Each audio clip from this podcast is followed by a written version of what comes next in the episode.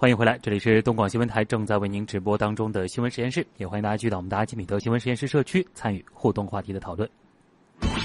小清新探拉美，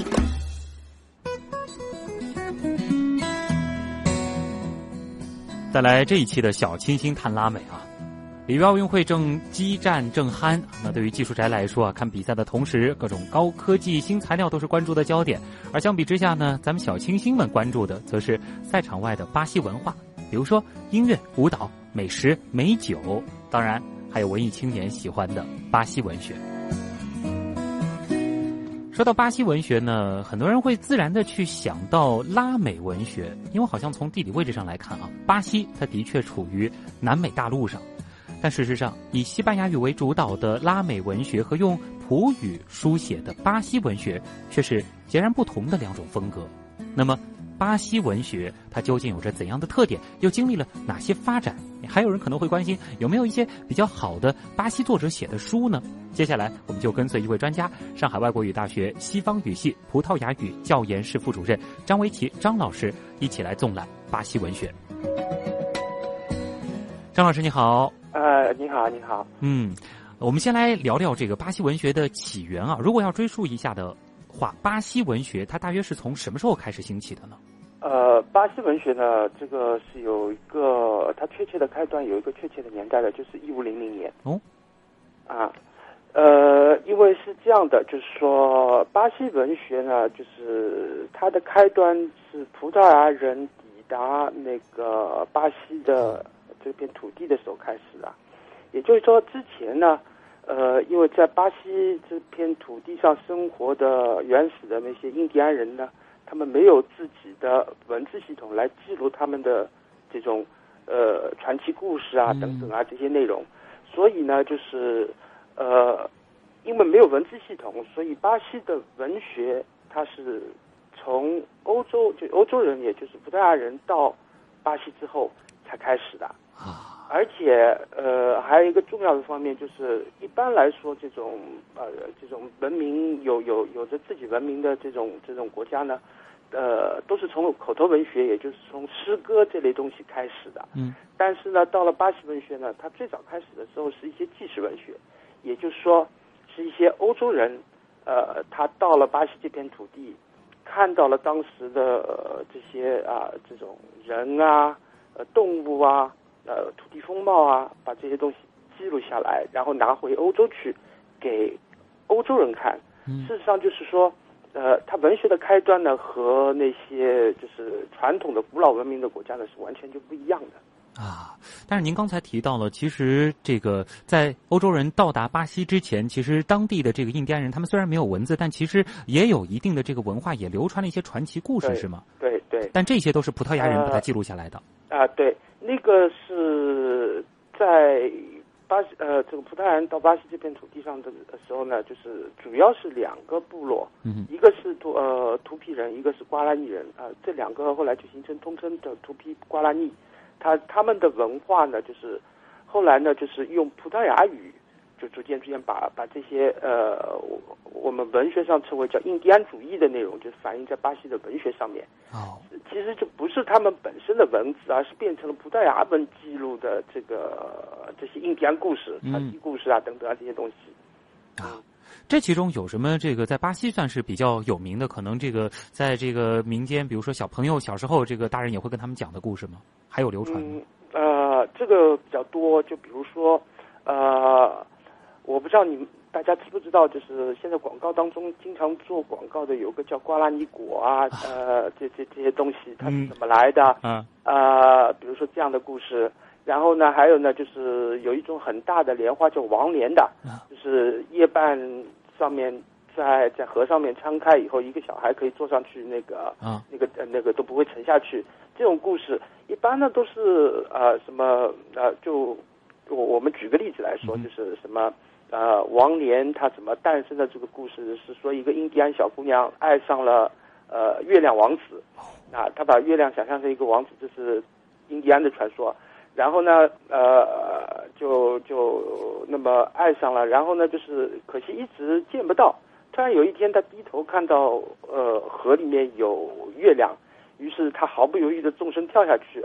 啊，然后呃，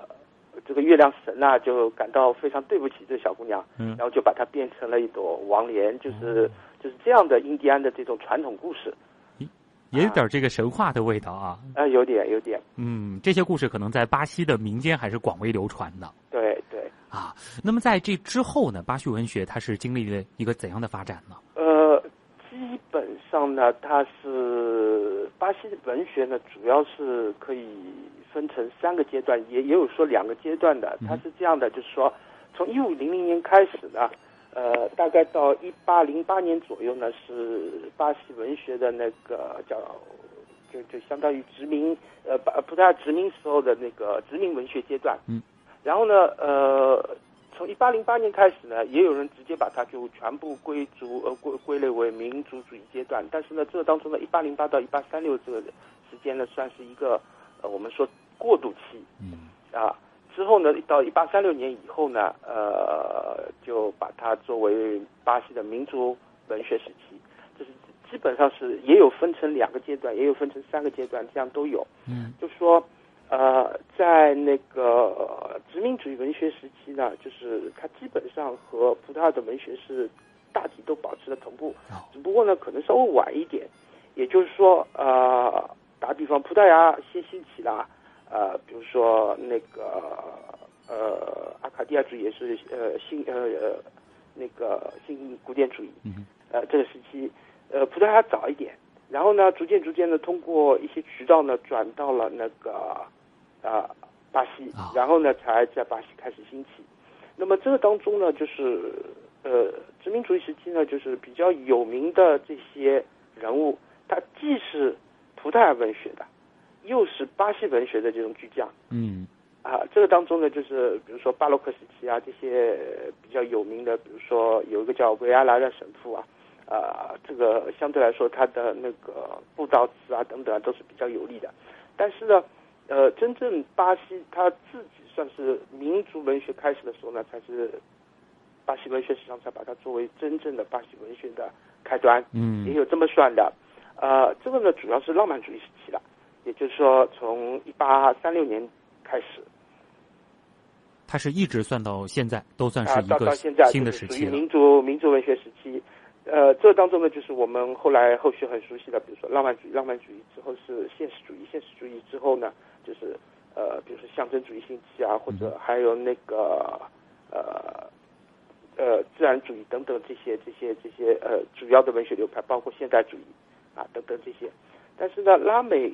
和拉美呃拉呃这个这个还要归归类呢，要算到那个拉美文学和巴西文学哎这当中呢有一个关系问题。嗯啊、那个我们中国的那个呃，就文学上面啊，就是一般来说，就是提拉美文学的时候呢，它其实有三个指向。哦呃，一个呢是西属拉丁美洲它的文学，比如说智利啊、阿根廷啊、墨西哥啊等等这些国家的那个西班牙语的那个哦呃文学。那么到了巴西的，又是一个另一个指向，就是大家是相互之间平行的。嗯呃，巴西的主要是他自己的巴西文学，因为巴西的面积本身，呃，或者说它重要性呢，已经是差不多，呃呃，整个拉丁美洲不到，呃呃一半不到一点点。比例非常大的一块啊，这地图上就非常的明显，包括人口也非常的多。对，嗯人口也是将近差不多要占到一半了。嗯哼因为班牙美洲就是西属拉丁美洲啊这些国家，呃，在独立的时候就是它一个个分别独立了，但是呃，葡萄牙的呢，它殖民地呢就是巴西一整块，它整个呢保持了它自己的完整性，嗯。这样呢就是呃相对来说呢就是形成了一个比较比较内敛的，或者说和呃西属拉丁美洲这个这个文学发展啊，就是不是很同步的，啊。或者说不是属于很影响的，因为语言本身也是有有一定差异在啊，所以呢就是还是有差别的。嗯，嗯，所以一般我们讨论这个巴西文学的时候，不能把它等同于拉美文学，而讨论拉美文学的时候，其实也是要分这个西属和普属这两个系统，嗯嗯嗯，呃，不不是呃，就是一个是用西班牙语写的拉丁美洲文学是，在上面的，葡萄牙语葡萄牙语呃等等巴西所在的那个葡萄牙语的那个这个文学系统呢，是属于拉丁美洲文学当中的一个子系统。对对对，这当中有一个包含关系。但是呢，相互之间呢，就是影响或者渗透啊比较少。我随便举个例子，就是说，呃，不是有呃，我们中国读者可能比较熟悉那个叫魔幻现实主义。对。呃，但是这属于西班牙呃西呃那个那个西属拉丁美洲的这些国家的那个属于他们的创作潮流，但到了到了巴西的这个好像有也有，但是呢没有一个呃叫得出特别叫得出名头的那么那么大的那个魔幻现实主义的作品，所以他们呃子系统之间呢就是有影响的部分，我们不能否认它，但是呢就是说相互之间呢还是彼此比较比较独立的这种发展，嗯。嗯。所以说这两者呢，咱们不能把它这个混为一体来看啊，还是有一些这个差异性在的。我们在查找资料的时候看到，这个说巴西文学当中好像有一类比较特色的叫地区主义小说，这个是怎么回事？和它的一个独立性有关系吗？啊，对对对，这个算是比较有巴西特色的一个方面，就是这主要是现代主义兴起以后呢，就是啊。在巴西大概四十年代到五十年代左右呢，就是开始兴起了一帮那个巴西东北部地区的那个小说家。嗯，这个当中呢，呃，比如说比较我们中国读者比较熟悉的就是若热亚马多。哦，啊，这是一个这个呃，这是他呃，他是那个属于地区主义小说的代表人物。呃，而且呢。呃，他很早呢就被介绍到新中国了。嗯，呃，这个还有一定的那个历史原因，因为在新中国成立以后，大概五十年代左右的时候呢，就是因为我们的文学要鼓励啊，这个呃大家建设社会主义新中国啊等等这些方面。然后呢，从苏联这边呢传传来了一些文学影响呢。这当中呢，因为洛日亚马多他是拿到了，我如果没记错的话是五。五五十年代初的一个斯大林文学奖，然后呢，他就被最早介绍到中国来了。所以在当时他是非常火的，可能知名度非常高的。非常火。呃，最早的我自己收集到的他的译本啊，都是繁体字，而且是竖版的。嗯。呃，而且最早还不是从葡萄牙语译过来的，好像是俄语啊、法语啊等等啊这些版本译过来的。呃，就是告诉你一个。呃，怎么样去？他他呃，因因为若热亚马多的小说呢，它主要我补充一下，它是分成两个主要的创作阶段。一个呢属于无产阶无产阶级小说阶段，第二个呢是属于民众小说阶段。那么他最早被介绍到中国来的呢，恰好是无产阶级小说，也就是说，呃，指导呃呃，比如说种植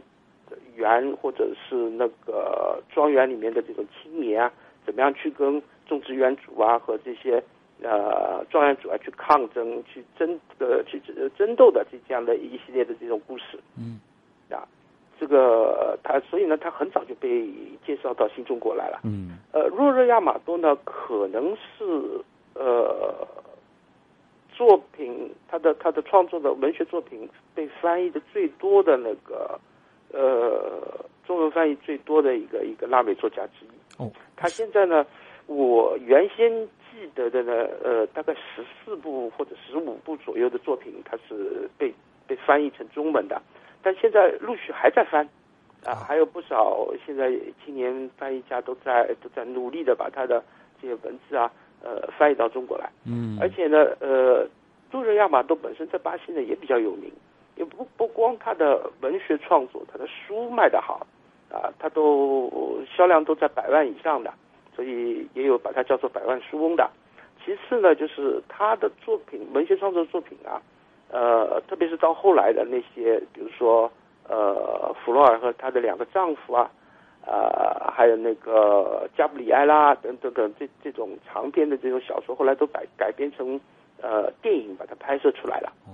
啊，所以呢，他在拉美文学当呃呃拉美文学当中也有一定的地位，在巴西文学史上呢，也是。呃，比较肯呃，这个地位也是比较比较重要的。嗯嗯，这个在巴西人心目当中的这个位置，应该啊，作为一个作者作家，应该是分量很重的一位啊。这个听对对对，嗯，这里是东广新闻台正在为您直播当中的新闻实验室啊。今天的小清新探拉美呢，我们和上海外国语大学西方语系葡萄牙语教研室副主任张维奇老师呢，一起带您纵览巴西文学。一小段广告之后，咱们接着来聊。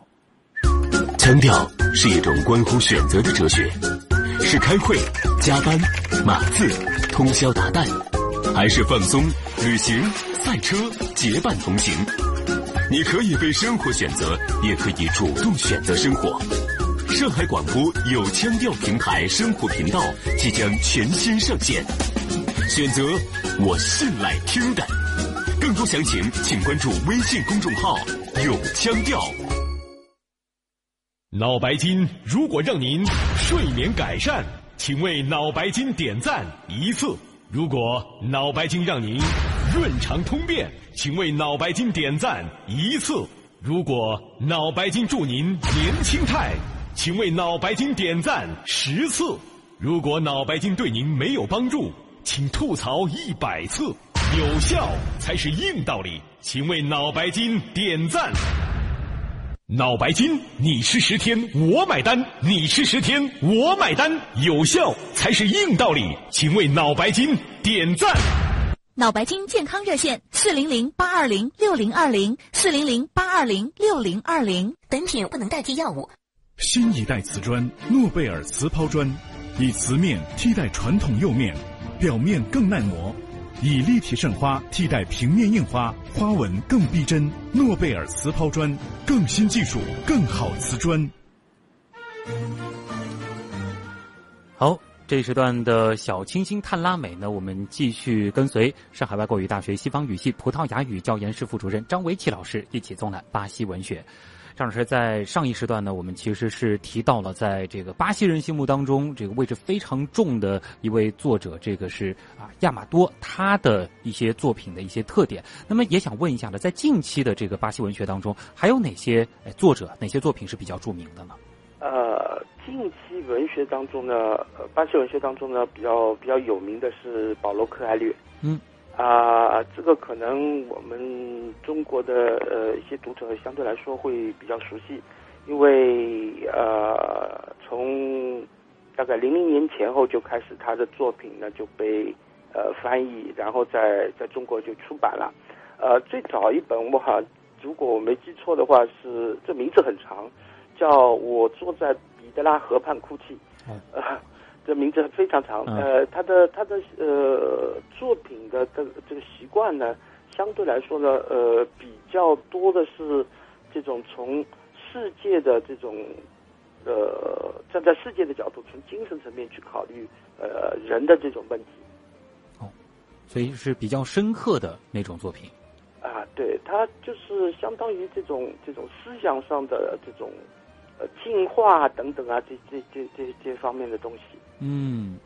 呃，那比如说啊，我们现在可能有的这个朋友，他对巴西文学特别感兴趣。那你觉得，这个作为一个刚刚开始接触巴西文学的这个呃朋友的话，他可以去先试着读哪些作品呢？有没有一些可以推荐一下的？嗯，我想就是一一方面呢，就是给大家呢呃推荐一些小说作品。嗯，当然我也不排除诗诗歌，但诗歌呢，就是巴西的诗歌集呢翻译的非常少。呃，除非看原文，就像。呃，这次奥运会倒是这上面大家不知道大家有没有听到，就是那个卡洛德的一巴内马，这个叫一巴内马海滩的呃女孩，呃，这这个呃这个音乐本身包括歌词呢，它那个它的诗歌方面啊创作也也算是现代诗歌，然后改编成乐曲，啊，这个当中呢就是可惜翻译的东西比较少。这首歌我们很巧，就是我们在做自己教材的时候，我们还把它。呃，作为阅读鉴赏把它放了进去，呃，但是这成集的东西相对来说比较少，嗯，呃呃，所以呢，就是我个人比较推荐呢，呃，让大家看看小说，呃，到目前为止呢，就是其实从浪漫主义时期到到现在，呃，不少巴西文学作品呢都是翻译了，就打个比方说那个。呃，有一个叫浪漫主义时期里，有一个比较有名的叫阿伦若泽阿伦卡尔的，他的有一部作品呢叫《伊拉塞玛》。嗯，这是这个故事呢是讲一个印第安小姑娘和一个葡萄牙青年相爱的故事。呃，然后呢，就是这当中呃有种族的问题，然后呢有亲情的问题，他就是说把那个人种之间的这种这种呃爱情故事啊，就是放在了具体的这种矛盾下去去处理的，而且呢，包括包含了不少的印第安元素。这本书呢，我倒是呃推荐它，值得值得让大家去看一看的。嗯然后呢，就是还有一部呃类似同期的那个小说作品是呃吉马良斯的，他叫贝纳多吉马良斯的，他有那部作品呢叫《女奴》。这部作品，呃，我估计啊，我估计大概四十岁左右的人可能还有印象，四十岁以上的还有印象，因为呃，那个八十年代中期啊，我们这边还放过一个同名的电视剧《女奴。女奴》，对，啊，好像呃是好好像听爸妈好像提过这样子的一部作品。呃，女奴一桌了，呃嗯，这个这个关呃这个这个内容，那本书很薄，啊，大概我记得，呃，一百页左右。如果中中文译本，呃，还还有两个翻译版本，嗯一个是江苏出的，一个是浙江出的。呃，这部作品呢也不错，它的主题呢就是一个一个女奴，她为了自己的自由不断抗争，当中还有一定的爱情故事啊嗯等等啊这些，这也是我觉得呃值得一读的。呃，就可惜，因为八十年代的那个电视剧找不到了，而且这个电视剧我不知道大家有印象吗？就是嗯很长很长，我反正我记得小时候就是，呃，那时候还看黑白电视机的时候，就是呃，反正天天有的看了，就是就我们听众对大的印象就是巴西的电视剧长的不得了，这种感觉啊，呃，现在他们的电视剧还是很长吗很？长很长很长。哦，他们一直喜欢拍这种特别长的电视剧。呃，现在他们的习惯是比较喜欢拍那种喜剧片啊，这种这种故事，这、啊这倒是真的是比较多。嗯呃，这个除了除了浪漫主义的这两部呢，其实还有一个呢是他们最早的那个巴西文学院的院长叫马查多德阿西斯的，他的作品当中呢也有不少中医本呢，就是呃，就是就就就问世了。嗯就打个比方说，有那个沉默先生啊，呃，金卡斯波尔巴，我还记得有部三部曲，大概八十年代的时候，呃时候呢，就是翻成中文就就已经出版了。好像呃最近我看到再版的是那个沉默先生，就是说呃讲讲那的那呃一个一个充满了醋意的呃丈夫啊。呃怎么样和他的这个本身本身和妻子是青梅竹马的这种关系，后来怎么样怎么样，就是心里呃发生了一点点呃阴暗面，就是不断扩大不断扩大，甚至于怀疑自己那个青梅竹马的呃妻子啊，就是和和他最好的朋友有那种暧昧关系啊等等啊啊，这个这个这部他呃那个马查多的小说呢，可以看一看，就是他那个当中的心理描写的一些内容，还是非常不错的哦，啊。哎，呃，张老师啊，这个啊想问一下，就是总的而言，您觉得就是巴西文学给人的一个这个总体的感觉是什么样的？比如说，可能我们想到呃巴西，通常会有一个关键词就是热情奔放，他们的这个文学作品总体而言也是这样的吗？嗯，他们文学作品实际上就是说更加注重这种社会生活哦，啊、一般呢描写的比如说女性主义的内容啊，呃，还有呢就是巴西的各个地方的这种风貌啊，嗯。呃，基本上呢着重的是巴西的呃这种国家国内呃，它它特别是国内的一些一些问题，包括它还有一些专门专一一门专门的题材写那个政治题材小说啊等等啊这些方面的问题，呃，相对来说呢，它的文学呢就是你如果能够有时间的话读一读，还是非常不错的。嗯嗯对，因为其实想到巴西，大家通常呢会觉得，哎呀，有狂欢节，然后有它的这个啊美女，然后有这个沙滩等等。但是真的静下心来，这个接触巴西的一些文学，感觉好像是一个挺遥远的事。但事实上，其实有很多的中译本是在书店可以选购到的。对，呃，这两年开始呢，就是新翻译的东西也不不少了。嗯就说你可以从文学当中，呃，起码了解到巴西这个社会，一一方面是历史发展，还有呢就是它社会的这个这个情况，呃，就比如说亚马多笔下的就是三四十年代的那个巴西的这种中小城市，它是怎么样的？呃怎么样呃求发展的这些故事，都会呈现在那个阅读的眼前。就是说，呃，实际上你沉下心来好好看一下，实际上你可以发掘巴西文学当中比较有意思的东西。呃，也有很多呃，比如说描写这种精彩的爱情故事啊等等这些内容。对，嗯，还是值得一看的，尤其是在这个充满着这个巴西味道的夏天，哎，顺着这个奥运会也可以。再感受一下巴西文学的魅力。好，在这里呢，我们也再次感谢来自上海外国语大学西方语系葡萄牙语教研室副主任张维奇老师带我们纵览了巴西文学。谢谢您，再见。啊，再见，谢谢。好了，那今天的新闻实验室也要和大家说再见了。本次节目监制旭东、盛燕姿，编辑王威、叶星辰，我是旭东。各位听众，咱们明天见。